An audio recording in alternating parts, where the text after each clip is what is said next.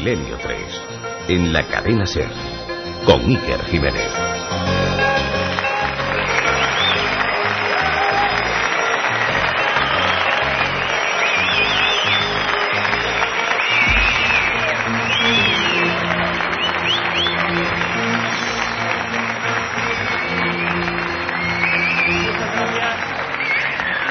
Gracias, Victoria. Así suena el Palacio de Congresos Europa. Hemos tenido que habilitar no solo eh, la sala principal que estaba prevista para esta gran cantidad de amigos, sino dos salas paralelas que están a rebosar, a las que saludamos por supuesto también con un fuerte abrazo, porque bueno, hoy las previsiones eh, se han desbordado por completo. Llevamos ya, como es habitual en Milenio 3, una hora y media, cerca de hora y media, hablando con toda esta gran cantidad de seguidores del programa. Y para mí es un orgullo muy especial, y tengo que decirlo, porque yo nací en Vitoria, yo soy vitoriano, a pesar de que llevo muchos años viviendo en Madrid, y hablábamos de que uno no es profeta en su tierra habitualmente, y claro, eh, estamos ahora mismo con unas pantallas gigantes donde han pasado infinidad de documentos, ahora vamos a hablar de ello. Estamos en un ambiente perfecto. Javier Rodríguez, Julio Hernández, Curro Serrano, Mariano Revilla, Katia Rocha, Carlos Morter, todo el equipo eh, ha trabajado para que esto se convierta hoy en una nave del misterio. No es el estudio 1, pero estamos, os lo aseguro, y eso es muy importante, lo sentimos, que en Milenio 3 no hemos perdido la posibilidad y la capacidad de sentir. Estamos entre amigos, y eso es clave. Gracias, amigos.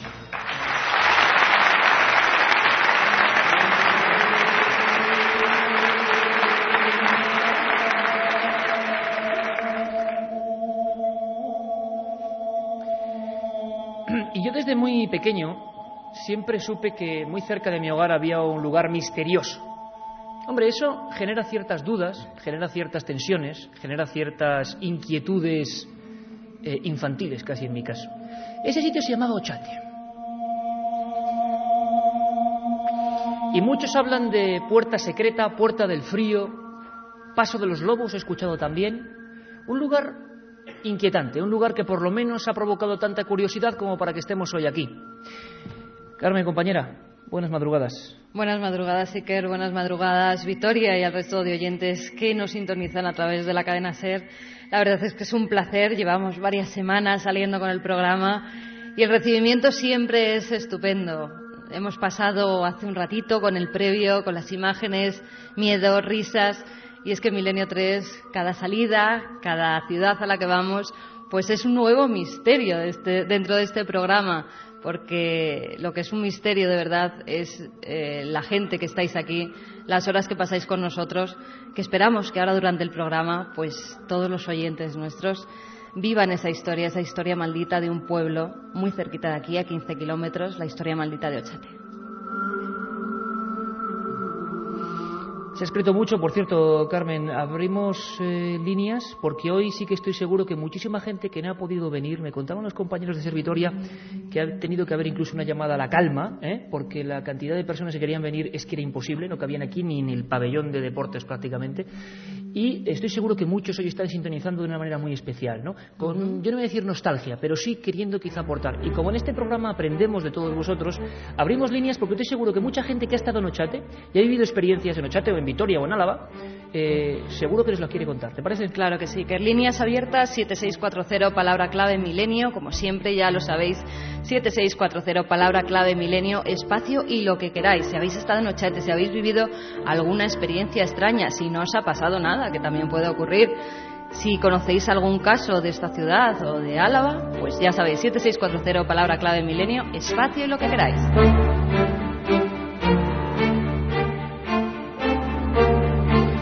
Y es un placer para mí y un honor. Hay un montón de invitados esta noche y además evidentemente con una cercanía muy especial, una cercanía muy especial.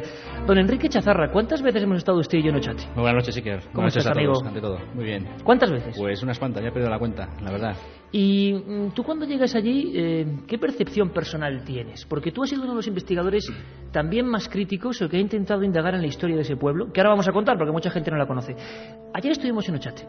Eh, ¿Qué sentías, brevemente? Pues a mí, ayer y todas las veces que he estado por allí, la verdad es que es un lugar que me, me, vamos, me otorga calma, tampoco me, inquieta, al contrario, ¿no? No sé si es por igual por mi forma de ser, que soy así, Pero Chate tampoco es que de alguna manera, pues eso, me haga sentir esa inquietud o esas sensaciones ¿no? que antes nos contaba Katia.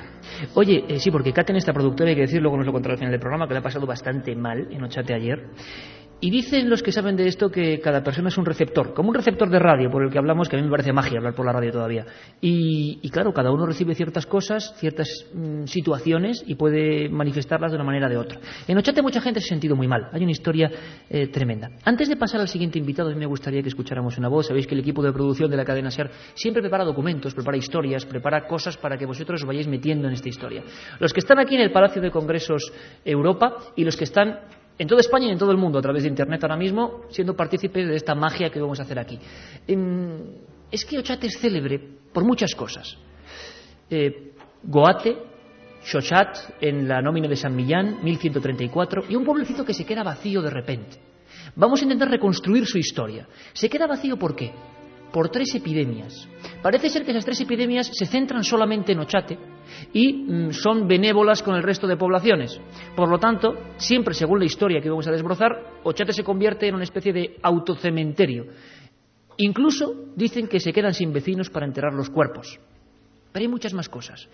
El equipo de producción nos quiere decir, nos quiere hacer sentir cómo fueron esas epidemias, o más bien, cómo veían los médicos, cómo diagnosticaron cómo diagnosticarían esas epidemias. La primera fue así. Cólera morbo asiático. Afección endemoepidémica de origen indostánico causada por un microorganismo llamado vibrón colérico o vibrocoma, descubierto por Koch en 1884.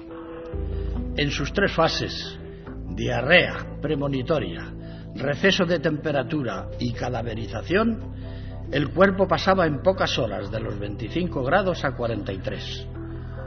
La enfermedad era de carácter epidémica en zonas concretas del este y sudeste asiático y tan solo en ocasiones puntuales llegó hasta Europa.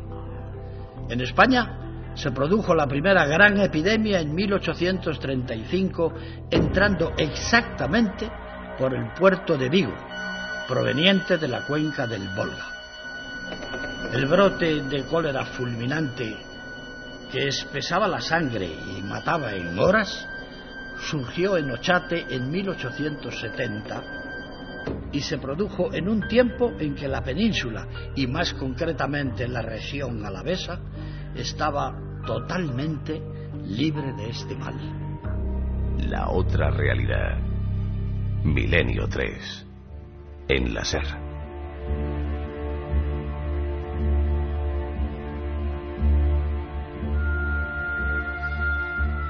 A mi lado tengo también, a mi lado tengo también a Prudencio Muguruza, eh, que es una persona que podríamos llamar, yo no sé si le molesta o no, pionero en estos asuntos en Álava. Hola, Pruden. Buenas madrugadas, amigo. Buenas noches.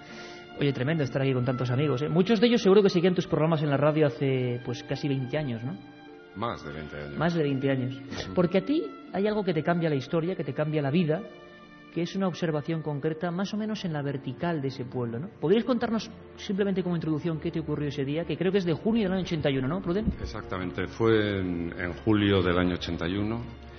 Eh, fue una tarde que, fui a pasear por, por el monte. Llevaba una perra pequeña y al anochecer, ya en pleno monte, saliendo de un bosque bastante cerrado, eh, comencé a notar, primero, en primer lugar, a, mi perra estaba muy nerviosa, estaba totalmente agitada y se me subía, se me subía a las piernas, me arañaba y gemía. Lo primero que pensé es que, digo, bueno, pues habrá, habrá olfateado algún, algún jabalí o algún tejón o alguna serpiente o algún animal, ¿no?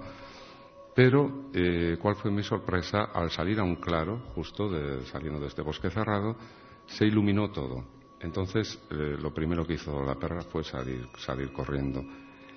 ¿Y cuál fue mi sorpresa? Claro, al contemplar encima mío, pues eh, esa, nave enorme, ¿no? Bueno, nave o lo que quieras. Eh. Desde luego hemos visto antes, Pruden, en el previo, las imágenes que fueron portadas de revistas internacionales. Era como una gran esfera, es difícil explicarlo, eh, que dejaba una cola, una estela, y que parecía azulado, ¿no? ¿Tú eso lo viste tal cual o la, o la fotografía te reveló alguna otra cosa que tú no viste con tus propios ojos? Mm, no, la fotografía, por supuesto, que, se ven cosas que, que yo no vi, ¿no?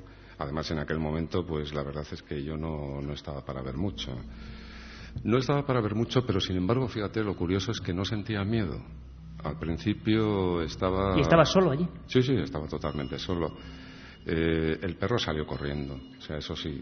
Pero yo sentía una paz, sentía una, una sensación de bienestar en ese momento. Aparte de otras sensaciones, eh, un sonido bastante extraño, una especie de zumbido, pero no un zumbido al que estamos acostumbrados. Luego, aparte de eso, eran eh, imágenes de, de mi vida anterior hasta ese momento pasaban a una velocidad vertiginosa por mi mente, o sea, iban, se iban sucediendo, eran secuencias, ¿no? Pero En aquel momento en que tú estabas viendo aquel fenómeno Sí, sí, extraño, sí, sufres lo que mucha gente dice que ha ocurrido en el umbral de la muerte a otras personas, ¿no? Una visión de tu vida muy rápida. Sí, pero muy rápida. ¿eh? Entonces, yo estaba muy a gusto, estaba, era una sensación, yo recuerdo, de, de- de paz, de bienestar, ¿no?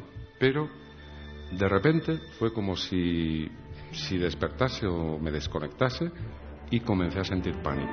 Comencé a sentir, pero verdadero terror, eché a correr y recuerdo que cuando pues habría corrido 10 metros aproximadamente de esto que te vuelves a ver si te están siguiendo y no había absolutamente nada ya.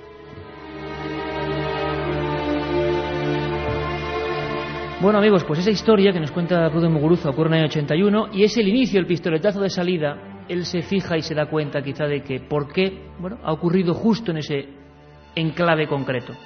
Los fenómenos extraños parece que no tienen predilección por lugares, o sí. Ocurrió en un sitio muy exacto y él empezó a investigar. A raíz de esa investigación, que vamos a ir desbrozando, como os decía, paso a paso, se han ido sucediendo sucesos, ocurrencias muy extrañas, a veces casi macabras, a veces un tanto... Bueno, de esas que ponen la carne de gallina. Una de ellas, y no me canso de decirlo, es una voz.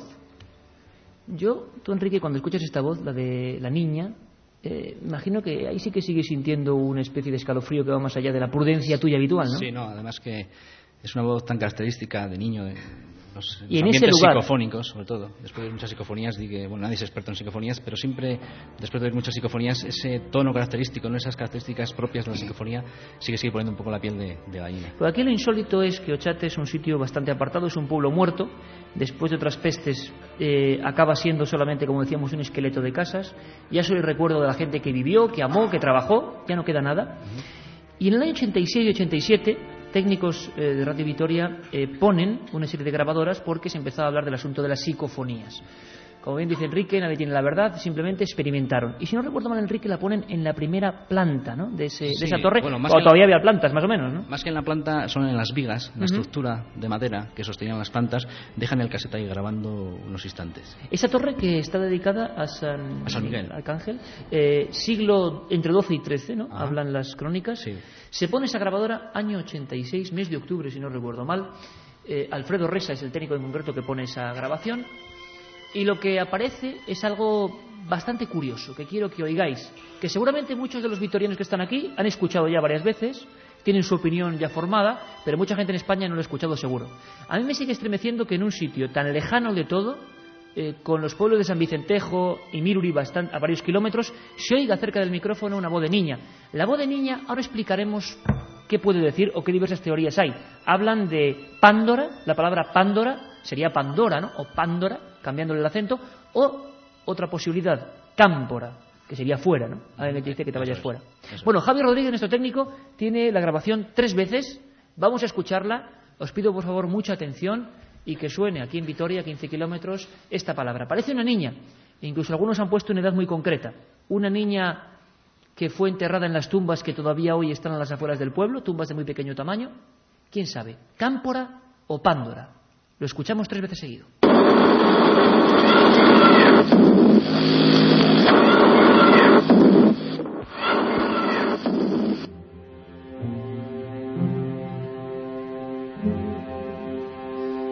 Carmen, yo no sé si la gente ya eh, nos escribe gente que está pasando experiencias o ha pasado en Ochate, porque no me extrañaría nada que incluso hoy, en- a lo largo del programa, haya gente que se vaya a Ochate, porque también ha pasado en otra ocasión.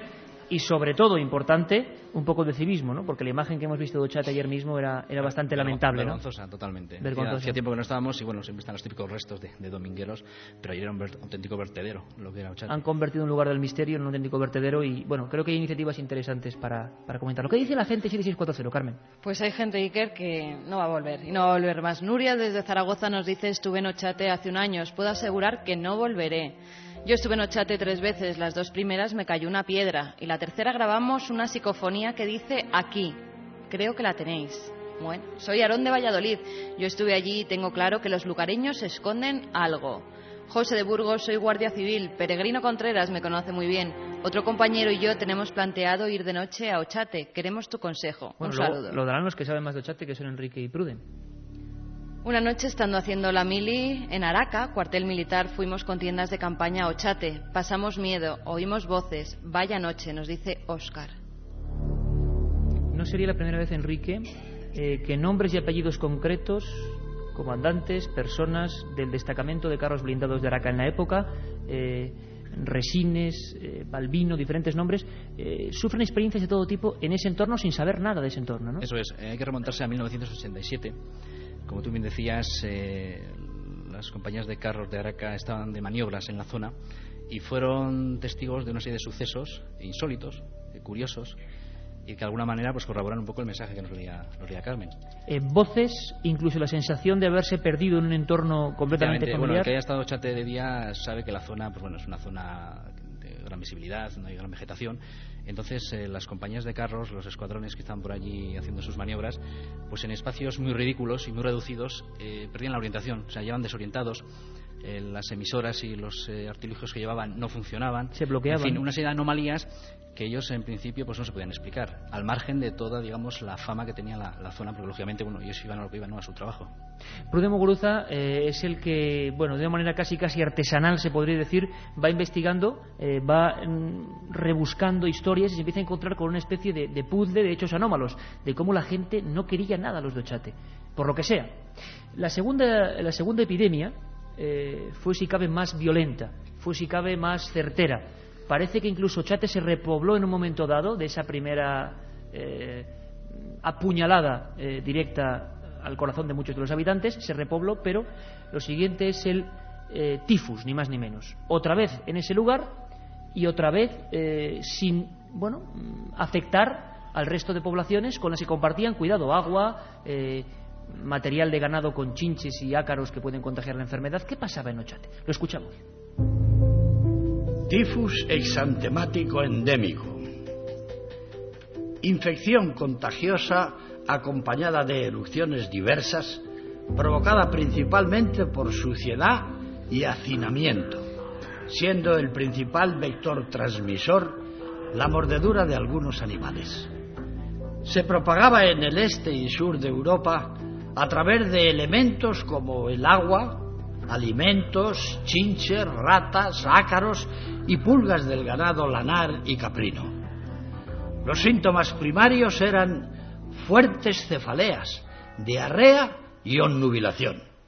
En 1864 aniquiló a la población de Ochate, respetando al resto de la comarca, con la que se hacía constante tránsito de animales, alimentos y agua. La otra realidad. Milenio 3. En la cadena Ser. Bueno, tú te empiezas a enterar, eh, Pruden, de una historia que parece digna de una novela. Es decir, eh, suena muy fuerte que solo un pueblito sue- sea alcanzado por una especie de maldición, ¿no? Sí. Eh, constantemente ahí. ¿Tú cómo, cómo empiezas esa investigación hace 23 años? Pues mira, la verdad es que al principio comencé a sorprenderme bastante. Fue justo eh, donde hemos visto la foto de- del, del ovni, ¿no? Al otro lado justo está Ochate. Entonces eh, comencé a hablar primero con, pues con los lugareños, con los ancianos, los más ancianos, ¿no? Eh, algunos, algunas personas tenían ya casi 100 años, 90 y bastantes años. Y comenzaron a contarme pues eh, las ruinas, que allá había unas ruinas de un poblado, que era un pueblo maldito, que habían muerto todos. hace te hablaban en el término pueblo maldito, Sí, incluso. sí, sí, sí, pueblo maldito, me decían. Que habían muerto todos, que era una gente que nadie los quería, O sea, esto me contaban los ancianos que habían oído a sus padres, a sus abuelos, o sea, que venía de, venía de antes, ¿no? Había hasta, si no me equivoco, perdón, hasta dichos concretos o inscripciones que hablaban de Peña de Arrate, Caete, ¿no? Sí, eh, concretamente la peña que está justo donde la ermita se llama La Arrate. Y un dicho popular que decían todos los lugareños, desde los poblados de alrededor, decían eh, La Arrate, Peña de la Arrate, Caete y mata a esos jodidos del chate. Así mismo lo decía. que no eran desde luego nada bien avenidos. No eran bien avenidos, no sé por qué, pero era como si la gente tuviera cierto recelo hacia esa gente. Y logras consultar ciertos documentos, archivos, eh, testimonios y te hablan de las tres pestes, ¿no? Exactamente. Comienzo a mirar. La verdad es que eh, casi todo, mucha documentación de Ochate se había quemado en, el incendio que hubo pero bueno, eh, conseguí entrar en los archivos del obispado, comencé a mirar y ahí es donde empezó a aparecer todas las, epidemias, todo lo, que había pasado, ¿no? Las epidemias, cómo habían muerto todos, se había quedado despoblado. Y bueno, pues sigues, sigues investigando, sigues yendo. Pasé muchas noches y solo en Ochate. ¿Cuál fue la peor noche, Puden? Pues mira, la peor, quizás eh, lo que más mm, me ha llegado a sorprender a mí fue una noche yendo desde, desde otro pueblo, desde Aguillo, que está al otro lado de Ochate, yendo por el monte de noche, subiendo a la ermita, llega, que llegabas a la ermita y luego de ahí descendías a Ochate, y al llegar a la ermita, que era ya, sería la una de la madrugada aproximadamente, estaba todo Ochate totalmente iluminado, pero iluminado, todo el suelo iluminado. Era, era, algo increíble. La pena es que no llevaban una cámara de fotos ni, ni nada para filmar y, eran, eran luciérnagas, miles y miles y miles de luciérnagas. Que habían decidido posarse ahí. Sí, sí, no sé por qué, pero estaba aquello, era un manto de luz todo el suelo de Chate. Aquello fue algo increíble, aquello me, me dejó helado, de verdad. Yo no sé si helado esta noche se va a quedar el público en el Palacio de Congreso de Europa y en cualquier punto de España. Seguimos, seguimos recibiendo un montón de mensajes, 7640, ahora veremos alguno más, Carmen. Vamos con la segunda voz, ¿te parece? Sí. Hay quien dice, yo no sé, a mí no me parece la misma voz exactamente. Eh, si eh, Pándora o Cándora o Cámpora era una niña, clarísimamente, ahora os pido un esfuerzo adicional, porque por eso hemos puesto antes eh, la primera, porque siempre uno se hace a las psicofonías oyéndolas y luego oyendo de la más clara a la menos clara. Bueno, esta es difícil, yo lo reconozco, pero el significado es que es clave. Hay una frase de una mujer, parece una mujer ya madura, casi me atrevería a decir que una mujer anciana, que de repente aparece y dice que hace la puerta cerrada. Parece una mm, circunstancia propia de lo que era la vida en un pueblo, cualquier escena que se podía vivir en cualquier casa, pero también puede tener que ver con la etimología del propio nombre. ¿Cómo dijimos que se llama Bochate? Puerta del frío puerta secreta. Eh, ¿Qué hace aún la puerta cerrada? Quizá lo inquietante de esto, Enrique, es que se obtuvo exactamente un año después en la segunda viga, ¿no? Y por el mismo equipo. Los, mismos investigadores eh, hicieron el mismo experimento psicofónico, solo que a un nivel más superior, pues colocándolo en otra viga eh, que estaba por encima de, la primera y, bueno, obtuvieron el, mensaje que estás comentando.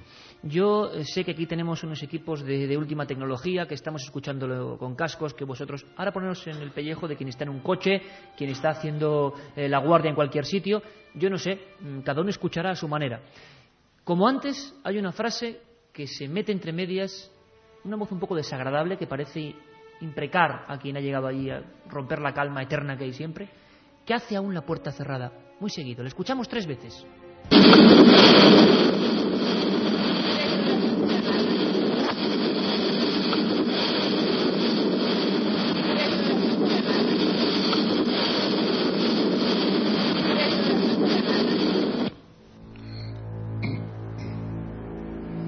¿Qué hace una puerta cerrada? Bueno, vamos a intentar, en la hora larga que nos queda después de los compañeros de los servicios informativos, hablar de esas tumbas, hablar de esas epidemias, hablar de lo que también Enrique encontró en los archivos, hablar con los amigos de Ochate, que están queriendo reinvestigar toda la historia y además cívicamente muy, con cosas muy loables. Hablaremos con especialistas en arte que nos van a hablar de cómo era el arte de Ochate, que puede que tenga muchos contenidos. Y tendremos aquí testimonios, creo que impresionantes, de personas que dicen aquí estoy yo y que han vivido fenómenos que a veces es mejor desear que no se vivan, sinceramente, ¿no? Porque tú y Pruden tenéis bastante tranquilidad. Otra gente dice que no vuelve más. Bueno, nos vemos en unos minutos, amigos.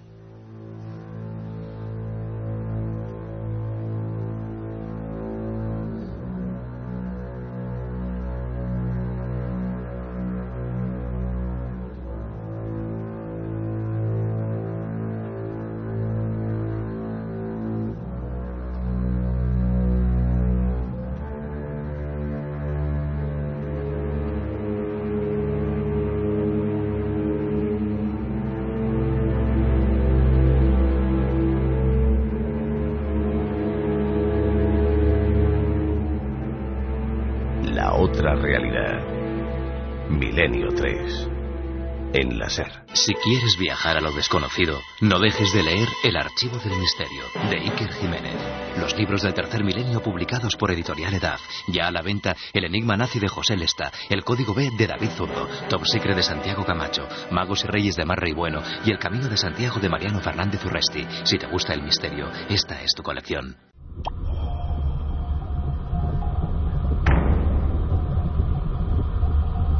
La otra realidad. Milenio 3.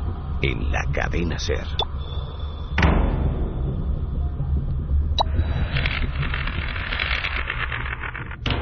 Dos y siete minutos y aquí seguimos y yo diría que lo estamos pasando muy a gusto. Yo no sé si otra gente en determinadas circunstancias puede pensar que lo está pasando muy a gusto, pero lo que no quiero es que nadie apague el receptor del mejor dial, de la cadena SER. Estamos Pruden Moguruza, está por supuesto Enrique Chazarra, Carmen, Katia, todo el equipo. Tenemos nuevos invitados que van a ir pasando por este set, esta especie de media luna, esta especie de nave del misterio. Hablábamos de, por cierto, Pruden, eh, ahí dentro me estabas comentando algo. Eh, hemos hablado, hemos escuchado, mejor dicho, una voz de una niña, y yo he comentado que Ochate tiene una leyenda negra y que se descubre algo a su alrededor que es realmente interesante, desde el punto de vista histórico y desde el punto de vista arqueológico. Tú ya tienes en vena el germen que te pica cuando ves aquello y empiezas a indagar y a preguntar, pero nadie te dice que, había unas tumbas, ¿no? No. La verdad es que de las muchas visitas que hacía Ochate, de las muchas noches y días que, pasé allá, eh, en una de esas visitas, mmm, cubierto con maleza, porque ahora se pueden ver las tumbas que están limpias, y, pero estaba todo cubierto con maleza. Y vi unas piedras con una forma muy extraña. Y digo, esto no es, esto no es natural, esto aquí tiene que haber algo. Y con una azada pequeña, pues comencé a excavar. Primero a limpiar la maleza y después a excavar en, las, en las, rocas. Me costó varios días. ¿eh? Y recuerdo que cuando llegué ya a lo que era la, la, forma que iba tomando forma, digo, esto es todo esto que puede ser, ¿no? Y al quitar la tierra de, de los de, los, de esa especie de sarcófagos, ¿no? de, de las tumbas, se levantó un viento y una polvoreda a mi alrededor que, que de verdad que, que, que, fue algo, algo pero que, no me lo explicaba de verdad, porque fue algo increíble. ¿Y eran tumbas de pequeño tamaño? Sí, son tumbas los que hayan ido. ¿Antropomorfas? ¿Hemos visto imágenes uh -huh. antes? Sí, todas de, son todas de pequeño tamaño. Es curioso eh, lo que es tanto la forma de la cabeza como, o sea, que ten, tenían que corresponder o bien, a, o bien a niños o bien a seres muy pequeños. Por cierto, escuchad este latido de corazón, porque es uno de los fenómenos que se repite en Ochate. Esta música, este fondo lo compuso nuestro compañero Javier Rodríguez, el técnico de la nave del misterio. Por cierto que Juanma Frasquet, eh, nuestro otro técnico, está atentísimo a todo lo que ocurre en el estudio 1 de Madrid para que no falle nada. Esta música la hizo Javi porque le contamos la historia de Ochate y realmente la sintió como, como propia. Voces, latidos de corazón, ¿por qué? Bueno, luego explicaremos por qué. Por cierto que Pruden descubre unas tumbas. Es un lugar odiado por el resto. Ha habido dos epidemias. ¿Faltaba algo en ese pueblo? ¿En ese cementerio viviente? Bueno, faltaba otra epidemia. En este caso, si mis datos no fallan, la viruela pandémica. Viruela. Enfermedad infectocontagiosa que rara vez se presentaba de forma endemoepidémica, causada por un virus filtrable y caracterizada por erupciones exantemáticas que dejan visibles cicatrices y lesiones en las mucosas. Desde 1799, con la aplicación de estudios de Eduardo Jenner, descendió la mortandad de la población de forma drástica. La friolera de 70 años después, en Ochate, se produjo una epidemia incontrolada que fulminó a todos los moradores cuando esta enfermedad apenas representaba peligro en el resto de la península. La otra realidad. Milenio 3. En la SER. Por cierto que no queremos perder comba y más con los documentos que parece que están llegando y los testimonios con el 7640 Palabra Milenio, porque muchísima gente, mucha más de la que pensaba Enrique, esto es una especie de meca de lo paranormal aquí al lado en Vitoria, ¿no? Lo que no quiere decir es que quien vaya va a ver algo extraño, eso habría que quitarlo de en medio de muchas mentes, ¿no? Efectivamente, es un poco igual el tópico o la idea que tiene la gente de, de Ochate, ¿no? Que aquí es un bazar de lo paranormal, que es llegar y besar y ver allí luces. Y Como si fuera tan fácil, ¿no? Efectivamente, ¿no? ¿Qué dice la gente, Carmen? Pues muchos mensajes que nos están llegando al 7640, ya sabéis, palabra clave, milenio, que nos dicen que han estado en Ochate. Por ejemplo, un amigo dice, Iker, somos de Vitoria. Hemos ido muchas veces a Ochate y vi una luz roja sobre una finca. Después, en la grabación que hicimos, salía el ruido de unas cadenas. A mí me gustaría que toda esa gente que tiene documentos sonoros, porque se lo comentaba a Pruden y a Enrique, eh, la función también de la conexión con los oyentes puede proporcionarnos muchísimos datos de una nueva investigación. Que en Ochate siempre todos hemos tenido muchos problemas para investigar. Ahora puede abrirse una nueva vía. Seguimos, Carmen. Y estos casos que tiene un amigo seguro que te interesan. Iker, soy militar del ejército y tiene documentos sobre casos ocurridos en Ochate a patrullas en maniobras, nos dice un amigo desde Burgos. ¿Nos suena, eh, Enrique? Bastante. Esa grabación la tengo desde hace tiempo y estoy seguro que dice Cámpora, nos dice Jesús de Ávila. Mi profe de euskera nos aseguró haber visto un ovni de grandes dimensiones en las faldas del Gorbea, nos dice otro amigo.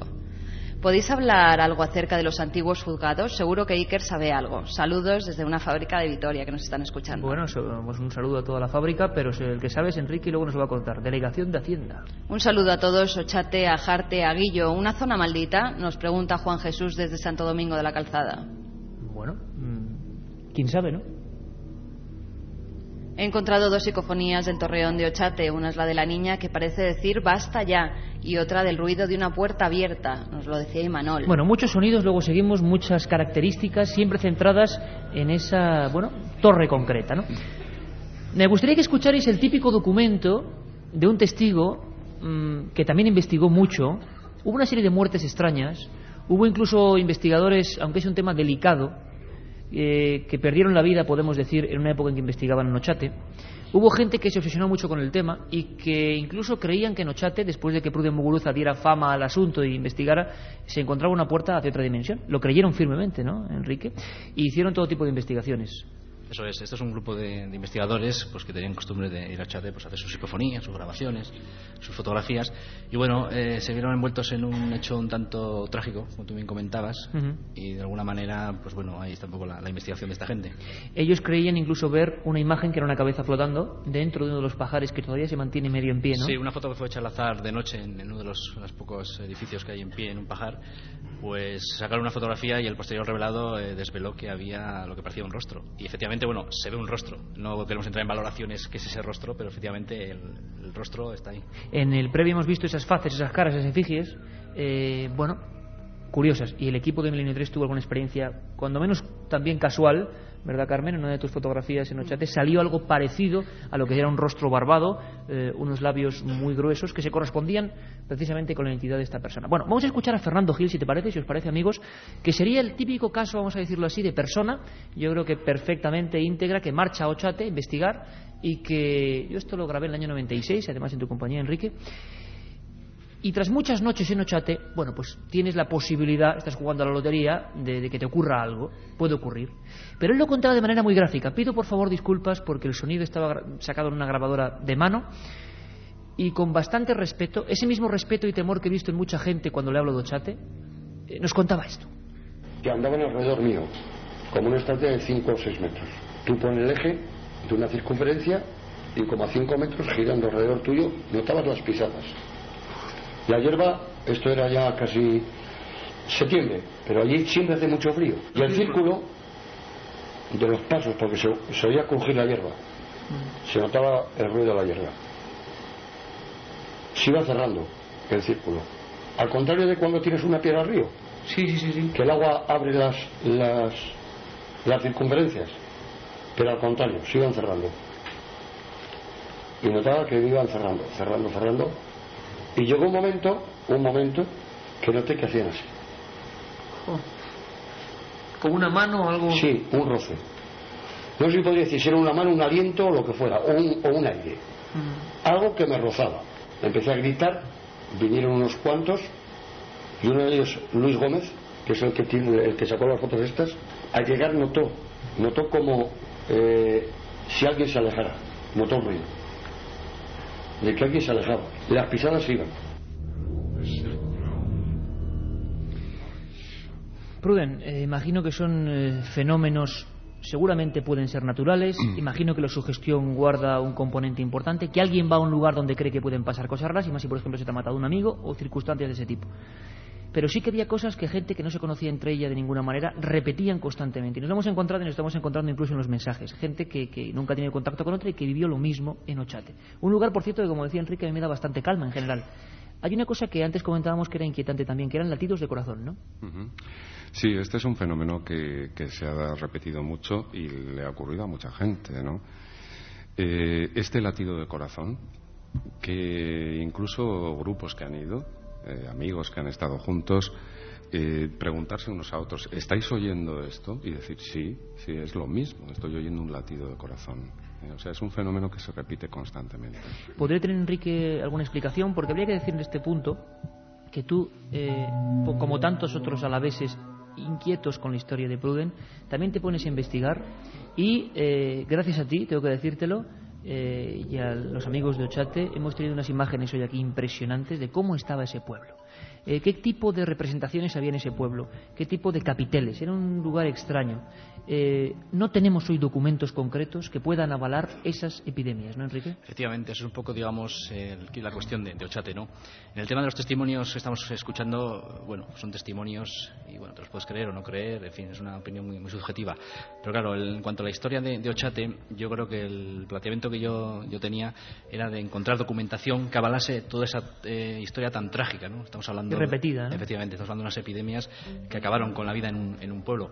Entonces empezamos a rebuscar en los archivos tanto de aquí de Álava como de Burgos, porque el Estado Ochate en el condado de Treviño pertenece a Burgos, y bueno, han ido surgiendo informaciones, han ido surgiendo fotografías con las que hemos visto, muy interesantes, pero seguimos sin tener esa constatación histórica de esas epidemias que, que convirtieron al pueblo de Ochate como maldito. Esperemos que el fuego, como decía Pruden, no haya eh, dejado ni rastro ¿no? de un montón de documentos que ahora serían esenciales. Y si alguien, desde luego, tiene conocimiento de documentos concretos que pudieran ayudar, no a mí, sino a los investigadores a seguir esta, esta senda, sería maravilloso.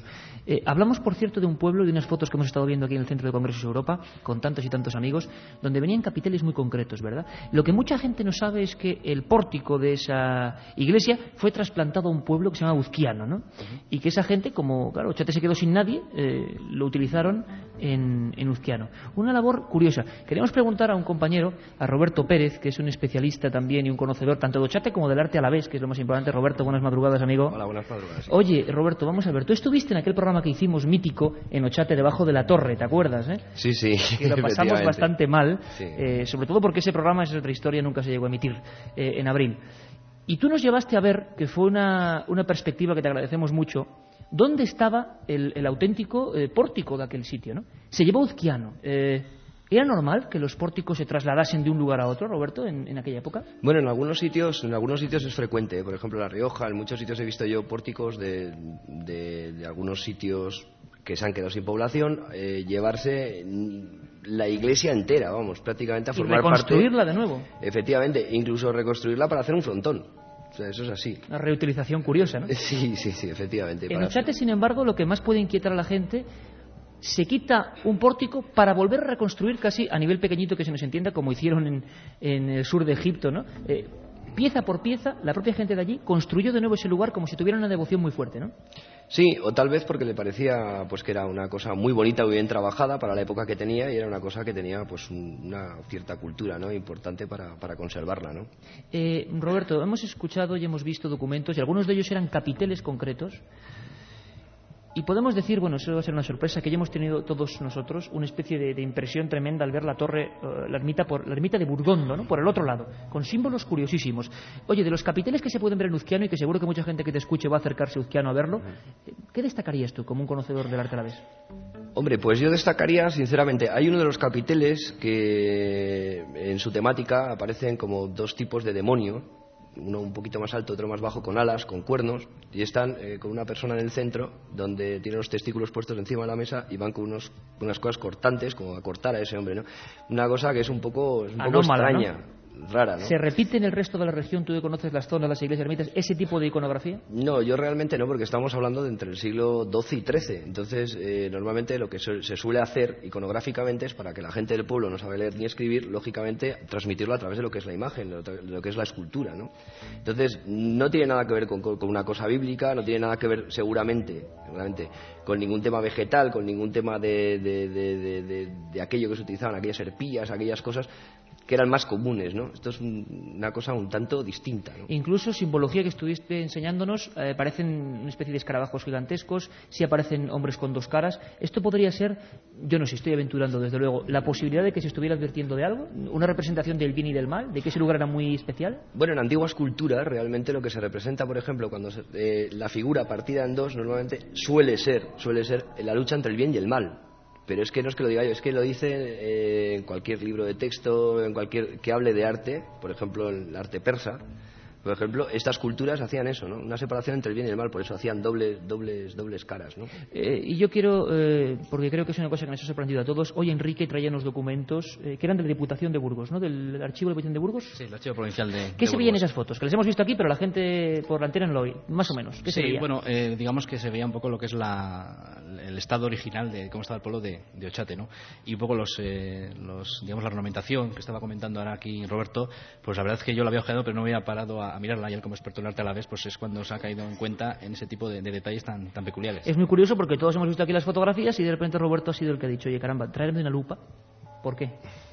Hombre, porque lo que no es lógico, a mí me parece, ¿no? que en esta época que estamos hablando, concretamente, en uno de los, de los, de los tímpanos, por decirlo, del arco de medio punto donde iba eh, la campana, aparece un ser, un ser eh, con las manos abiertas, eh, como con rayos de luz, que realmente, no iba a decirlo, pero lo voy a decir, a mí me parece más que sacado de ese contexto de lo que es la iglesia, a mí me parecería una cosa eh, cuzqueña, una cosa de los incas, mayas, aztecas, una, un, como un Fuera- fuera de lugar, fuera de lugar. Fuera de lugar, fuera de contexto, que no tiene nada que ver. Incluso algo antiquísimo eh, que es mucho más allá del siglo XI. ¿Algo reutilizado, Roberto? No lo sé, yo lo que, lo que la experiencia que a mí me da es que posiblemente si esto hubiese sido una iglesia en vez de ser del siglo XII-XIII, hubiese sido del siglo eh, V, VI o hasta el IX inclusivo, eh, hay, eh, los pueblos de los celtas suelen utilizar muchas veces este tipo de signos, pero es que no tiene nada que ver tampoco, o sea, porque es un, un trabajo más, más complejo.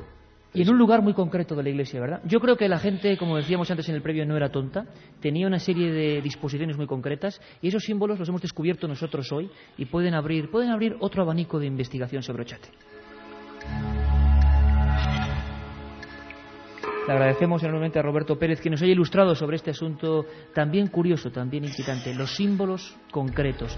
Eh, por cierto, Roberto, no te lo he preguntado, tú has estado varias veces en Ochate y viéndolo desde el punto de vista artístico, eh, ¿cómo te has encontrado en ese lugar? ¿Qué percibes tú? Es una pregunta que vamos a repetir a todos los invitados. Yo la verdad es que yo me he sentido muy tranquilo, ¿no? Salvo la última vez que estuvimos, que realmente yo no sé si fue su gestión interior mía o tal, realmente comparto con Prudel Muguruza y con Carmen que era una sensibilidad como si alguien es- nos estuviese... Sí, sí, sí. Vigilando de cerca. Y soy escéptico total. Te lo agradecemos, Roberto. Eh, Carmen, ¿qué está contando la gente? Sí lo pasamos mal esa noche, la verdad es que sí, Roberto. Amigos que nos dicen, yo estuve en Ochate, existe una foto que he visto del hueco de una ventana de un pajar donde se ven varias caras como en negativo. Caras dentro de un pajar flotando. Hablamos de esa imagen, ¿no, Enrique? Efectivamente. Sí, además es curioso porque eh, este nos comenta, el correo que nos comenta Carmen, de alguna manera dice que hay varias caras. Y es que es cierto, hay gente que al enseñarle la foto ve más de una cara. Más de una cara. Más de una cara, digamos, las- los rasgos de una cara forman los rasgos de otra y de alguna manera forman una forma curiosa de, de caras. Teníamos tres caras ya diferentes en Ochate, de tres personas distintas que las habían sacado. Y hay otra más. Hola, Milenio, soy Josean de Bilbao. He estado en Ochate y saqué una foto del interior del torreón en la que aparece una cara. Mi novia salió corriendo. Ah, eh, realmente comprensible, ¿no? Realmente comprensible. Porque en Ochate, sobre todo, tenemos experiencias eh, muy concretas de personas muy concretas. Mí me gustaría que fuera subiendo Miquel Colmenero eh, a esta especie de gigantesca mesa de redacción eh, bueno, que hemos abierto hoy aquí, muy cerquita de Ochate. Oye, eh, Enrique, el testimonio de Miquel entroncaría perfectamente con lo que Pruden investigó. Gente que ve extrañas presencias que las percibe, pero incluso algunas muy próximas, muy cercanas, ¿no? Efectivamente. Además, el testimonio de, de Miquel lo conozco hace bastantes años y de alguna manera es de los testimonios que te da garantías porque, bueno, en chat ya sabes que la gente puede ir muy, muy predispuesta, muy sugestionable y tienes que hacer un poco de filtro, ¿no? A la hora de investigar un poco los, los testimonios para quedarte realmente con, con los testimonios auténticos. Y el de Miquel, esa sensación de que realmente está contando lo, lo que vio y, y lo está viviendo es la sensación que siempre he tenido a la hora de, de escucharle. Lo que dio sin más. Por cierto, Pruden, ¿tú has recogido en años y años investigando, hablando con las personas, que se eh, te referenciaran apariciones de, de- de figuras Sí, en el entorno? sí, de, de hecho, y en concreto, yo también he sido testigo de, de las muchas veces que he acudido de ver, eh, de ver figuras, sombras. Además, eh, sombras como, como si fueran. Recuerdo una en la ermita, en, en la ermita cuando estaba En todavía- esa ermita superior a la torre, que es en la ermita de ermita Burgondo. cuando todavía no estaba destruida. Tú has llegado a verla sin destruir, Sí, sí, sí, sí, estaba. con retablo incluido. Estaba perfecta, estaba perfectamente. ¿eh? Además, todos los años se hacía una romería ya en agosto y, y he visto allá, he sido testigo de, de una, de una especie de imagen o sombra, además como con una especie de túnica, porque allá, por lo visto, residían algunos frailes antiguamente y daban de comer a toda la gente que, que pasaba. Yo recuerdo ver en la ermita, había una mesa muy larga con los platos clavados con, en la mesa, donde, o sea, estaban clavados en la mesa. Y allá una especie de, como, era una especie de fraile, como pasó, pasó corriendo. ¿eh? Miquel Colmenero, buenas madrugadas, amigo. Hola, buenas noches. A mí me decías, eh, cuando estábamos allí en Ochate, que no sé qué demonios habíamos hecho para volver a llevarte a Ochate. ¿Te sigue imponiendo el sitio en plena noche, Miquel? Sí, mucho. ¿Por qué? Eh, bueno, después de la, de la experiencia que tuve, eh, me juré a mí mismo no volver. Y me hiciste volver. Vamos a ver, Miquel, eh, hay un hay un momento en tu vida que imagino, y, y yo lo siento lejano en el sentido de que no he tenido esa experiencia. Además, tú eres un experto en radioaficionado también. Así es. Eh, estabas habituado a lo que es el mundo de la tecnología. Vamos a que la gente de toda España eh, se ponga en el lugar en el que tú estabas. Dentro de un vehículo, si no recuerdo mal, Ajá. muy cerquita de Ochate, Sí, la zona de la, la zona de la necrópolis. la zona de la necrópolis, justo. Bien. Imagino que, bueno, ves venir algo. Me gustaría que nos describieras lo más fielmente posible lo que tú sentías que apareció en Ochate. ¿Qué año estamos hablando? 87, si no recuerdo mal, ¿no? Sí. ¿Qué ocurrió, Miguel? Te escuchamos. Bueno, mm, nos juntamos un grupete de, de amigos, un grupete majo, fuimos en varios coches. Eh, los demás coches se quedaron en la parte de abajo, entramos por la zona de, de y los demás coches se quedaron en la parte de abajo del camino y yo subí con el coche hasta la zona de, hasta la zona de la necrópolis. Eh, me tuvieron que guiar en el camino porque el camino era un poco um, abrupto, eh, pues había rodada de tractor y tal, y bueno, al final subí hasta donde pude. Allí nos organizamos un poquito el grupo, eh, comprobamos los, los aparatos, pues eso, linternas, eh, yo llevaba la emisora en el coche, los demás llevaban walkie-talkies, eh, todo funcionaba, todo correcto. eh, los demás ya se marcharon al pueblo. Yo allí me quedé con otra persona en el coche, en la cual mm, yo en el coche instalé un, un pequeño sistema de grabación, o sea, un, un- cassette, con una mesa de mezclas pequeñita, con un par de micrófonos, eh, con, unos, con unos pies eh, puestos eh, de tal manera para evitar vibraciones del suelo. del Oye, Miguel, te voy, a pedir, te voy a pedir un pequeño favor. Esto no es la televisión, esto no es la televisión, pero me gustaría que escucháramos unos breves consejos y como vas a contarnos lo que ocurrió exactamente cuando tú estás frente a ese cristal de tu coche y observas algo que te cambia la vida indudablemente, yo quiero que lo cuentes con tranquilidad. Javi, volvemos en un minuto. Milenio 3.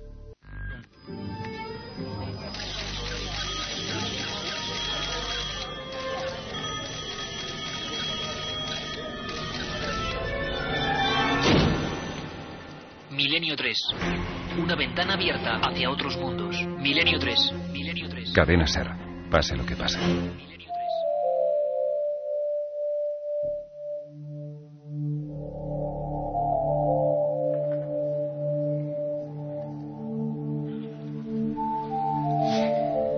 Que alguna gente me puede matar en este momento en la radio, que estaba esperando a saber la experiencia de nuestro compañero Miquel Colmenero, que en aquella época, si no me equivoco, después cuando yo te conocí trabajabas en una productora. Y eh, bueno, con todo ese arsenal mediático, me gustaría, para ver si coincide con lo que decía Pruden, ¿qué ocurre de repente? Eh, ponte en el momento, por favor, en que tú estás en ese coche y miras al camino. Intenta verlo, si es posible. ¿Qué ocurre? Bien. Bueno, mm, realmente lo que, lo que ocurrió eh, fue que empezamos a, oír pasos. ¿Eh? Lo que te dije, esto, puse la grabadora en marcha y empezamos a oír pasos. Empezamos a oír pasos mm, de, de alguien que venía.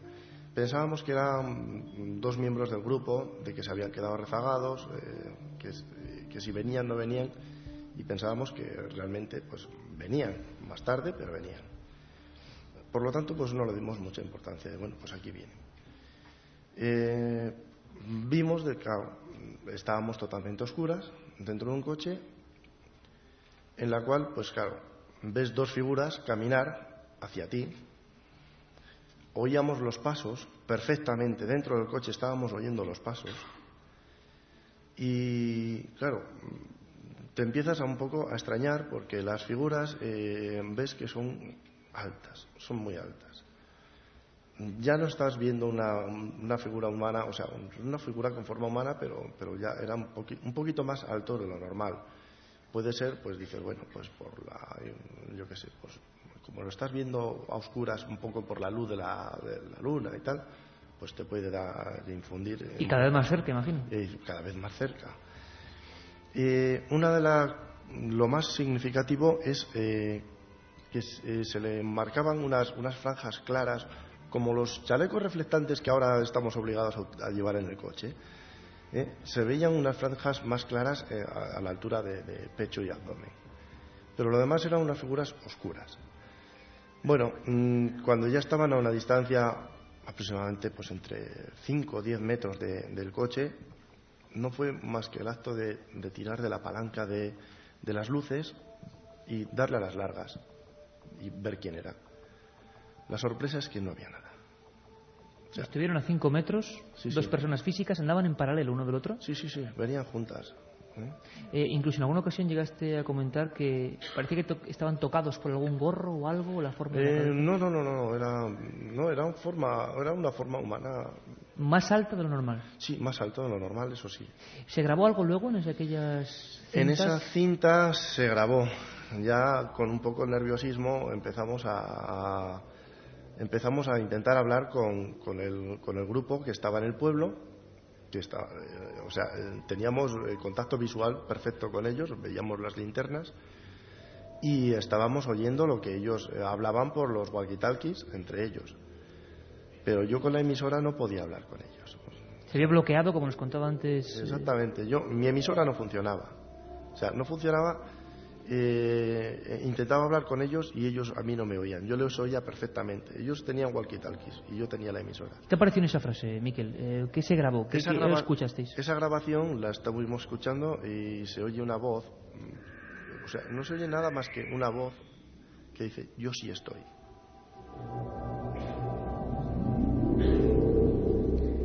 Ahora comprendemos y comprendéis quizá el temor de Miquel Colmenero, nuestro amigo al que le agradecemos un montón que haya estado de nuevo aquí, porque sé que para quien lo ha vivido contarlo, no os creéis que es ninguna milonga. Eh, no lo veremos en esos programas que antes hablamos, bochornosos de la televisión. Eh, quien ha vivido algo de verdad, sea lo que sea lo que ha visto, eh, puede llegar a ser, como decíamos antes, muy traumático. Se parecía en parte a lo que nos contaba Pruden Muguruza, en parte. Pero lo que sí se parece a lo que tú viste, Pruden, en el año 81 son las visiones de objetos muy parecidos sobrevolando la zona, siempre en esa zona. Escuchamos uno de tantos casos, Enrique, que hemos ido investigando, el de Juan José Expósito, eh, que también es gente que pudo captar de alguna manera la presencia de esos objetos extraños encima de Ocha. Te lo escuchamos, Javi. Eran las 11 en punto de la noche, porque miré el reloj justamente, y la altura, pues bueno, las nubes estas de tormenta no sé qué estarían, a 100, 200 metros de altura salió un objeto de forma circular de las nubes, en total silencio, sin dejar ninguna estela ni hacer ningún tipo de ruido. Y en la parte inferior el objeto era como tirando a granate y en todo su perímetro inferior llevaba unas luces cromadas dando destellos, como flashes, flashes tipo cromado, en todo lo que era el perímetro. Entonces, claro, al estar las luces eh, formando una circunferencia se ve claramente la circunferencia del objeto y la parte inferior como un rojo granate oscuro. Eh, apareció entre las nubes en silencio una velocidad mm, ni muy rápida ni tampoco muy lenta, lo suficiente para verlo durante pues bueno, eh, apareció de, por lado de las nubes y se ocultó otra vez entre las nubes, en total silencio. Que fue la cosa de nada, pues 15 o 20 segundos.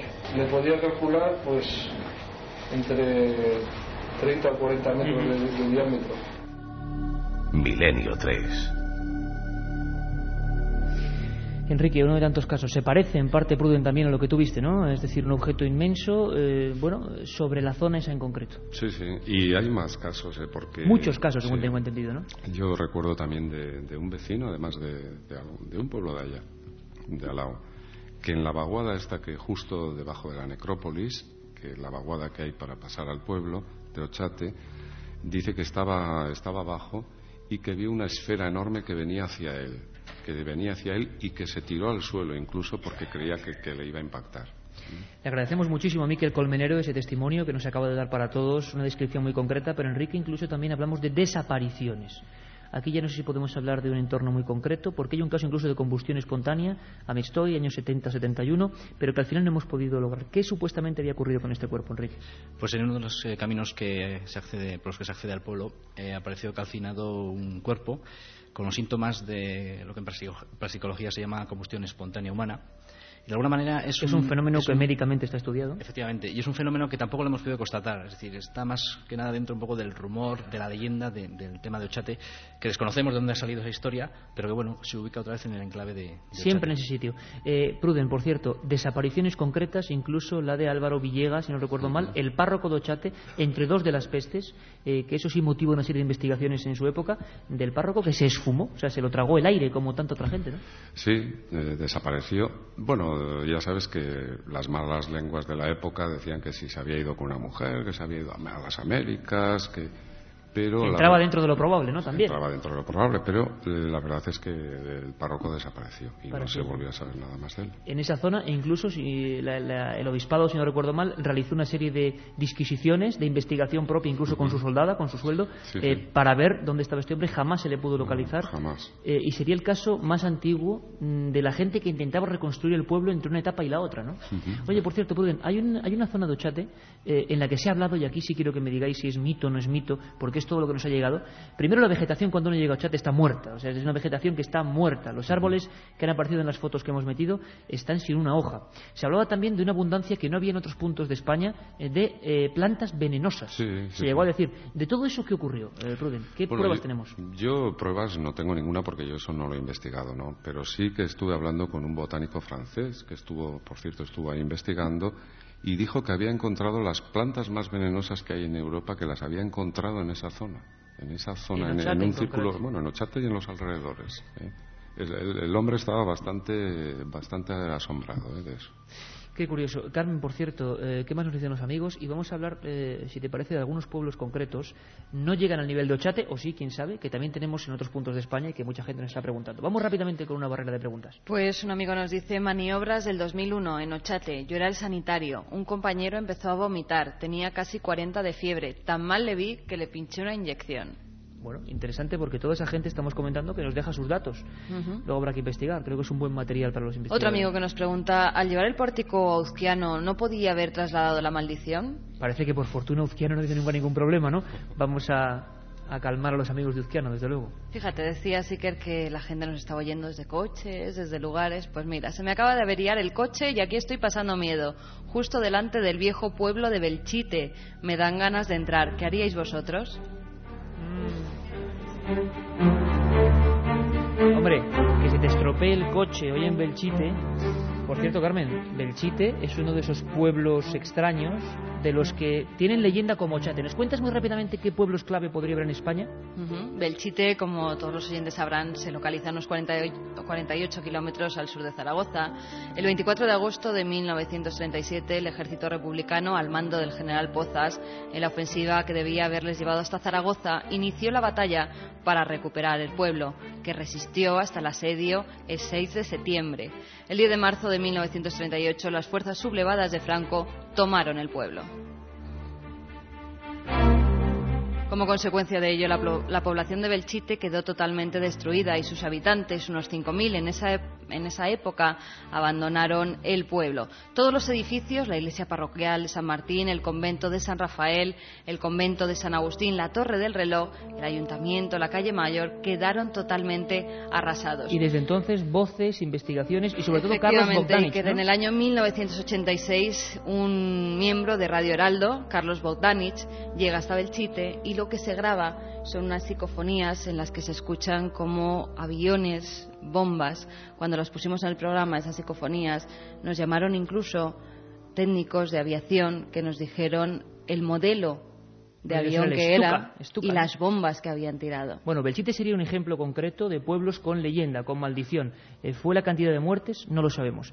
Tenemos a Julio Corral, que es un amigo que... Hola Julio, ¿cómo estás?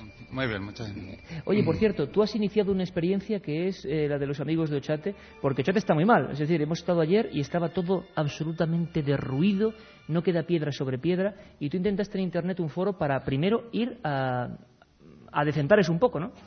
Surge todo a raíz de, de una excursión a Ochate en la que pues vemos eso, el todas las ruinas del pueblo, la ermita, la, torre, los alrededores llenos de, bastante basura, botellas. Eh, y bueno, eh, nos planteamos la posibilidad de, juntar a un grupo de gente para ir a limpiar el, lugar y la mejor forma de, de poder hacerlo pues a través de Internet, que, es una buena herramienta. O sea, que Ochate, que es un pueblo maldito del siglo XIX y tal, está también en Internet. Y hay gente que se interesa por él hoy en día, en estos momentos, con la tecnología digital, ¿no? Muchísima gente. ¿Qué reacción habéis tenido? me he quedado tremendamente sorprendido porque de, un grupo que, únicamente tenía en un principio esa intención, en apenas dos meses y medio, pues bueno, hemos ha empezado a apuntarse gente, hay gente de toda España hay gente de fuera de España, de México, de, de Chile, fuera de, Perú, España. muchísima gente y que le interesa Ochate. Sí, mucha gente interesada por ella, gente que conoce el tema y gente que lo desconoce totalmente,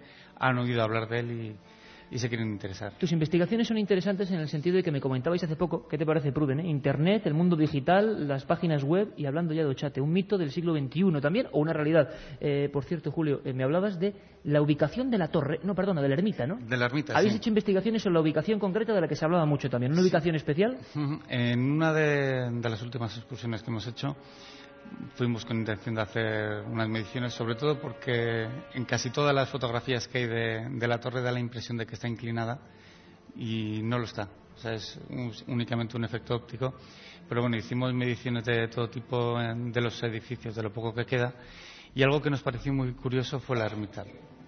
Casi todos los templos de, de origen cristiano tienen una orientación este-oeste eh, hay algunos que tienen una orientación norte-sur por cuestiones climáticas, pues, para evitar el frío. Sin embargo, en, esta ermita nos hemos encontrado una orientación totalmente sudeste-noreste. A la contra de lo habitual. Eh, sí, no suele ser habitual. Suele haber pequeñas variaciones por cuestiones orográficas, pero en este, en este caso en concreto se podría haber ubicado la ermita en cualquier orientación y sin embargo tiene una orientación totalmente anómala a lo que suele ser habitual.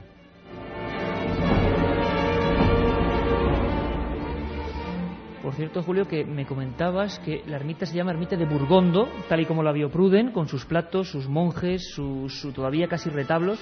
Eh, hay muy pocos sitios que se llaman Burgondo, pero habéis mm. encontrado una correlación curiosa, ¿no? Sí, mm, que tenga conocimiento. Yo, desde luego, ahora mismo en España únicamente hay dos lugares. Eh, la ermita de Nuestra Señora de Burgondo en, en Ochate y la iglesia de, de Santa María de Burgondo en Ávila, en un pueblo que se llama Burgondo precisamente. ¿Alguna teoría? Pues eh, es curioso, gracias a Internet hemos podido descubrir que la iglesia de, Ávila, en el pueblo este, en Burgondo, tiene precisamente la misma orientación. Entonces, bueno, mm, se nos ha hecho curioso eso, se nos ha hecho curioso que las dos tengan la puerta principal, una puerta principal tapiada. En Ochate hay una eh, digamos, en la zona a la derecha de, lo que debería de ser el altar, está tapiada. Y bueno, han surgido varias teorías. Una de ellas, desde luego estamos hablando de teoría, no está nada, supuesto. docu- nada documentado, sería la posibilidad de que una tribu bárbara, los burgundios, conocidos en España habitualmente como los burgondos, pues al llegar a, a Francia, a las Galias, sobre el año 436 y ser destruidos por, por Atila, alguno pudiese llegar a, escapando, pues eh, llegase a, España. Esto daría pie a que hiciesen algún tipo de templo para, sus cultos y que esa edificación posteriormente, eh, a la hora de cristianizarla, se aprovechase la construcción, lo que daría un poco la razón de esa orientación. Y posteriormente que también se pudiese llegar a conocer como la, la iglesia de los burgondos, pero estamos hablando únicamente de teorías. Interesantísimo, ¿eh? Cómo lo digital va a aportarnos nuevas pruebas. Se podría hablar muchísimo más de Ochate, podríamos hablar de muchos más casos concretos, de documentos. Teníamos incluso alguna grabación más, pero creo que va a ser mejor para otro día, porque yo no me gustaría, eh, no me gustaría despedir este programa con tantos amigos vitorianos eh, sin hablar. Volveremos sobre Ochate, seguro, y si es posible desde allí, y ya nos contarán. Hablando de un emblema para esta ciudad que es la Delegación de Hacienda. Se hablaba de documentos muy concretos. Antes de, de nada, Enrique, y además agradeciéndote en este caso la deferencia y también a Julio, eh, has empezado una nueva investigación, habéis empezado una serie de investigaciones. Julio, que quiero que se quede, eh, se oía mucho hablar de eh, grabaciones incluso y de testimonios coincidentes. Tú, Pruden, lo habías oído incluso también en tu época, ¿verdad? Sí, Hemos sí, visto sí. recortes de periódicos Sí. años 80 cuando se habla de fenómenos extraños dentro de la delegación de Hacienda. Bueno, me gusta. ¿Qué vamos a escuchar? Es un documento de una entrevista que tú haces a alguien, ¿no? Sí, la historia comienza en 1990, ¿no? Empieza a haber eh, rumores de que en la delegación de Hacienda, en la calle La Guibel, eh, hay fantasmas, eh, se oyen voces de niños, eh, los funcionarios... Los niños como constante, ¿no? Sí, los funcionarios de, de Hacienda ponen como mote a, a este fantasma el nombre de Andresito. O sea, una serie de, de O fenómenos sea, ya una familiaridad que asombra, de ¿no? fenomenología que de alguna manera, pues bueno, en principio queda en el puro rumor, ¿no? Entonces, a lo largo de todo este tiempo, de estos de de 10 años, hemos eh, haciendo gestiones eh, por casualidades encadenadas, como alguna vez hemos comentado, pues hemos tenido acceso a hablar con vigilantes de seguridad que han podido pasar allí noches haciendo su trabajo y nos han contado cosas bastante curiosas. El testimonio que traemos es el de un vigilante de, de seguridad que tuvo acceso al visionado de unas cintas del circuito cerrado de televisión que grababa las instalaciones de Hacienda. Y bueno, nos detalla una serie de, fenómenos eh, inquietantes y muy impactantes como vamos a escuchar ahora.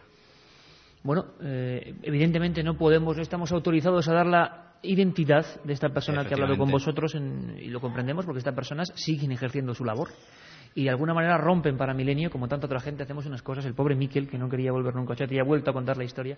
Y este hombre también eh, decía, bueno, yo esto no lo puedo contar, pero nos lo ha contado. Escuchamos ese primer documento, ¿os parece?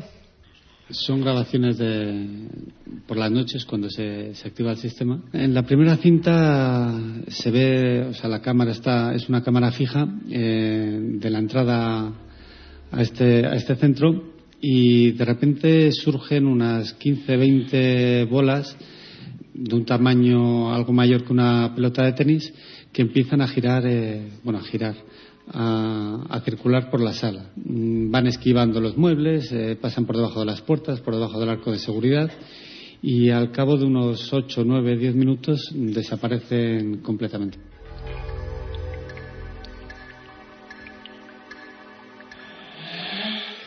Bueno, Enrique, hay un documento, pero que incluso eh, va a más, ¿no? Es decir, las grabaciones y los testimonios que vais encontrando todavía son más claros. No solo se graba eso. Efectivamente, además, eh, bueno, aquí tenemos este testigo que nos lo comenta, pero vamos, hemos podido eh, contrastar esas, esas descripción de estas cintas con más gente y efectivamente todos coinciden en estos datos que, que nos está dando. Incluso veíamos fotografías, porque ahí hubo algo antes, quizás Sí, está la clave. Anteriormente a lo que es la actual la subdelegación del Gobierno, es el- la sede de la Policía Nacional, la sede de Hacienda y la sede del antiguo Palacio de Justicia de Vitoria, eh, ahí existía lo que era el convento de San Francisco. Un convento que tiene una historia de siete siglos, más de 7.000 metros cuadrados de, de terreno y que fue derruido en unas condiciones, digamos, un poco polémicas, porque fue totalmente dina- dinamitado. 18 años estuvo los 18 escombros, años ¿eh? estuvieron ahí. Seguro que muchos vitorianos eh, conocen la, y han 18 visto años- esos restos. Como tú dices, 18 años estuvo el solar vacío. Eh, únicamente quedan unos restos que actualmente existen todavía en un patio interior que tiene estas instalaciones. Se han mantenido. Efectivamente. Y de alguna manera, eh, si te puedes a un poco la historia del porqué del derribo de esa manera de este, de este tema, pues es un poco incomprensible porque teníamos un monumento, el convento de San Francisco era un monumento de mucho patrimonio artístico, histórico, en fin, de una serie de circunstancias que hoy por hoy es imposible, vamos, es como si quisiéramos dinamitar la catedral de, Vitoria, ¿no? Es algo incomprensible. Un elemento muy concreto de la ciudad que se efectivamente, Efectivamente. Y se grabaron más cosas, y lo escuchamos. De repente empieza a girar la puerta de, entrada, es una puerta giratoria de madera bastante vieja, y empieza a girar a una velocidad eh, tremenda, muy, muy rápida, y surge la sombra de una persona muy definida, su cabeza, sus brazos, sus piernas, su tronco, que se le ve paseando por, por esta sala hasta desaparecer por una de las puertas, pero únicamente la sombra, evidentemente no, no había una persona que fuese la que lo provocase, ni una, ni una fuente de luz Pruden, tú conocías la historia, decíamos. Sí, conocí algo, lo mismo que también eh, yo hablé con un vigilante en aquella época cuando, cuando salió esto y el hombre estaba aterrorizado, creo que incluso cogió la baja y no podía, no podía trabajar, porque además dice que aparte de todo esto, que la máquina de, café, de refrescos, eh, que empezaba a funcionar sola, caían vasos de café, empezaba a caer el café, o sea, el hombre estaba totalmente aterrorizado. ¿eh? Y no quería, imagino, volver a hacer su trabajo en ese no, no, no, no, no quería, vamos, estaba totalmente, vamos, pero, pero que no, no podía, era incapaz de ir a trabajar. Julio, tú también has investigado y has sabido de historias de gente que, que ha percibido este tipo de, de casos, pero vamos, en primera persona, ¿no? Sí, algún caso me han comentado, eh, conozco bastante gente en el mundo de la seguridad, y me han comentado algún caso curioso. ¿Crees que esas cintas existen? Sería el siguiente objetivo, ¿no? Que hoy todavía están o que se destruyeron. Existir han existido. Eh, hay bastante gente en Victoria que lo ha visto, pero desde luego ahora no hay, no hay forma de, acceder a ellas. Lo he intentado y no ha habido, no ha habido manera. Como siempre hablamos, cualquier investigación que ocurra en un fenómeno eh, o en un lugar oficial tiene muchísimas más desventajas, ¿no? Desde luego ponen bastantes pegas y lo entiendo. Bueno, aquí hemos abierto un, abanico, es lógico, hemos abierto un abanico y a ver, Carmen, si también hay eh, documentos concretos de eh, gente que vivió alguna experiencia y que estuviera dispuesto a contarla. Por cierto, Enrique, tú tuviste una experiencia también, no sé si llamarlo desagradable o no, eh, con una voz que, cuidado, tampoco vamos a decir curiosa, aquí vamos a decir una experiencia curiosa. O más de la voz de lamento que se cuela, que eso pasa muchas veces, en una entrevista, en una, con otra persona. Esto, pues en ese lugar. A lo largo de estos 12-13 años de investigación, eh, tuve la oportunidad de acceder a las instalaciones de, Hacienda a través de un vigilante de seguridad y de alguna manera pues bueno me estuve enseñando las instalaciones y tal y estuvimos grabando pues la conversación que él y yo manteníamos. Entonces bueno después de esta visita pues me fui a casa recopilé la información de la cinta. Igual es mi sorpresa que entre la conversación que el vigilante de seguridad y yo teníamos surge una voz que hoy por hoy todavía no sé qué dice pero de alguna manera es una voz clara él y yo estamos allí solos. ¿Y desagradable? Sí, la verdad es que no es, no es demasiado amistosa, como se suele decir. Esto, para que nos entiendan todos los amigos que nos escuchan, ha ocurrido muchas veces. A ti, Carmen, te pasó alguna parecida, ¿no? Entrevistando, en este caso, entrevistando a otro periodista, lugares muy concretos, no hay nadie más y se cuela eh, en medio una, una, voz distinta a las vuestras. ¿no? Eso te pasó a ti entrevistando a alguien de la verdad de Alicante, ¿no? Sí, eh, investigando un caso en Alicante, yo estaba con un periodista eh, en su despacho, no había nadie en la redacción y justo en un momento en el que los dos estamos callados, que él está cogiendo un bolígrafo para apuntar mi número de teléfono porque le tenía que pasar unos documentos, ahí hay unos segundos en el que se cuela una voz que además hacía referencia al caso que yo estaba investigando. Y una voz que hemos oído clarísima, un día la pondremos, que es... Que se dice agua, una voz de mujer que dice agua. Y no viene nadie más, en todo el edificio. Bueno, eh, algo parecido, pero no podemos saber el significado. Con las psicofonías ocurre muchas veces. Eh, mucha gente recordará el famoso caso de Diputación de Granada y tantos otros donde lo que es es un balbuceo, es como un lamento. Pero es alguien que está hablando, diciendo algo. Lo que pasa es que la tecnología no nos permite saber de momento. Y eso que nuestros técnicos, Javier Rodríguez y toda la gente, ha intentado eh, limpiarlo lo más posible. Solo es la voz, a ver si Javi podemos escucharla tres veces seguidas, porque es una especie de lamento de cosa, que se cuela en la entrevista que a los vigilantes de Hacienda realiza Enrique Chazarra. Lo escuchamos.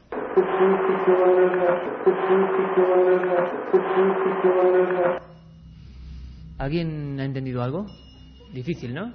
Pero veis que había alguien que hablaba. Bueno, pues ese no era ni Enrique ni el entrevistado. Eso es. Y ocurre entre una pregunta tuya y una respuesta suya. Sí, me estaba comentando... En un lugar totalmente vacío. Exactamente. Me estaba comentando un poco, pues eso, la fenomenología que ocurría, las apariciones de Andresito, en fin, todo esto que os comentaba antes un, po- un poquito. Y bueno, pues fue mi sorpresa, claro, luego al escucharlo salía esta voz entre la conversación de ambos. Por cierto que como lo tomaron como tono cómico, lo de Andresito, pero es que todo el mundo decía de ver un niño concreto, un niño niño, en Sí, los pasillos. sí. Estamos tras la pista de eh, testimonios, ya no de funcionarios o trabajadores de, de la zona de Hacienda, sino de vecinos de los inmuebles colindantes que dan Ah, al- o sea, de los bajos, digamos, y de los edificios que dan al patio. Efectivamente, que dan al patio, que dicen que por las noches escuchan a un niño correr, a un niño jugar, a un niño llorar, cuando el patio está en un estado que es imposible ¿no? que ahí haya alguien. Y lo siguen diciendo a día de hoy. siguen- al final de hoy sigue habiendo testimonios. Por eso digo que es un caso que a lo largo de estos 12, 13 años van surgiendo nuevas eh, cosas pues, de la manera más imprevista.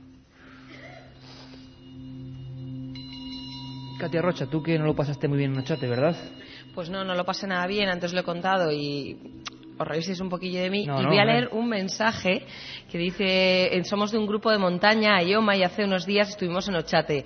Nos hemos sentido identificados con la sensación que Katia experimentó Claro, ayer. y tanta gente, ¿no? Es que no es solo Katia. Lo que pasa es que Katia ayer lo vivió de una manera muy especial, no conocía el sitio y Sí, la que yo me bastante. puse a llorar como una tonta. Bueno, Resumen de lo que nos dice la Otro gente. oyente nos dice, una de las veces que fuimos a Ochate nos encontramos una perrita perdida llamada Ots por Ochate y lleva tres años ya con nosotros. Guillermo de Madrid nos dice que porque no existen colecciones con este tipo de misterios. También otro oyente nos dice que no muy lejos de Ochate está Eunate, en clave templario. También Hombre, Ochate tuvo Navarra, al parecer... ¿no? Eunate, 100 puertas. También Iglesia Ochate templaria. tuvo al parecer influencia del temple. Ambos nombres aluden a puertas. ¿Alguna relación? Nos lo preguntaba Luis. Muy rápido, ¿a- ¿algo con relación con el temple? ¿Habéis averiguado en alguna ocasión? No. ¿Alguna simbología? Eh, los amigos de Ochate sí que tuvieron noticias de que si en Ochate podía haber eh, existido raíces templarias y al final se descubrió que no, que por ahí no hay ningún tipo de, de raíz. José se apunta a hacer una limpieza a Ochate. Dice que da pena con toda la basura por el suelo. Por lo menos que sea un misterio Pues a limpio. ver si no es solo uno, sino muchas las personas que queriendo su entorno hacen eso porque era deplorable lo de ayer. Desde Alcañiz, Teruel, otro oyente nos pregunta que si podría estar Ochate situado sobre un fuerte campo magnético. Otro oyente, me encanta la historia del fantasma en el edificio de Hacienda. ¿Será verdad? Si es así, que lo cierren, que a más de uno nos vendría bien. Sí, claro. No, sería, sería un buen exorcismo, ¿no? Contra, contra el fantasma. Iker, tú con tu programa lo que quieres es que nos echen a todos los vigilantes de seguridad. Cada vez hacemos menos rondas. Buen sitio chate para hacernos una casita barata. Tony de Vidrieres de Girona nos dice, opino que Ochate fue un pueblo de experimentación de enfermedades infecciosas. Me ha inquietado a mí también. Teorías de todo tipo. Eh, Katia, que hemos estado en un equipo muy grande, por favor, dilo mm, lo más rápido que puedas porque nos marchamos ya Por y cierto, es un mucha la nos gente. pide que volvamos a Vitoria, un sitio más grande, ¿eh? que nosotros encantados eh, de venir. Por supuesto. Y para terminar, dar las gracias a todo el equipo, sobre todo de técnicos, que está aquí Javi Rodríguez, que nos ha metido mucho miedo con esa música El latido del corazón, Juli Hernández y Juanma Frasquet en Madrid, en producción Curro Serrano, en la logística Agustín y Luis, que también se han metido una buena paliza, coordinándolo todo Mariano Revilla y el equipo de Servitoria, que nos ha tratado genial, con Fenomenal. Elena Vizcarra al frente, su directora, y que estamos muy agradecidos por el Sí, trato. de verdad que sí. Y yo estoy agradecido a Miquel, a Julio, a Roberto Pérez, a Pruden Muguruza, a Enrique Chazarra, a todo el equipo. Amigos, el próximo programa ya sabéis, ¿no? La maldición de Ochache vamos a, vamos a romperla, la maldición de Ochate, yendo allí y haciendo el programa desde allí. ¿Os parece? ¿Os apuntáis? Sí, sí. Vitoria, amigos, para mí imaginaos el placer que es esto. Eh, un abrazo, gracias por este recibimiento. Gracias a todos, amigos.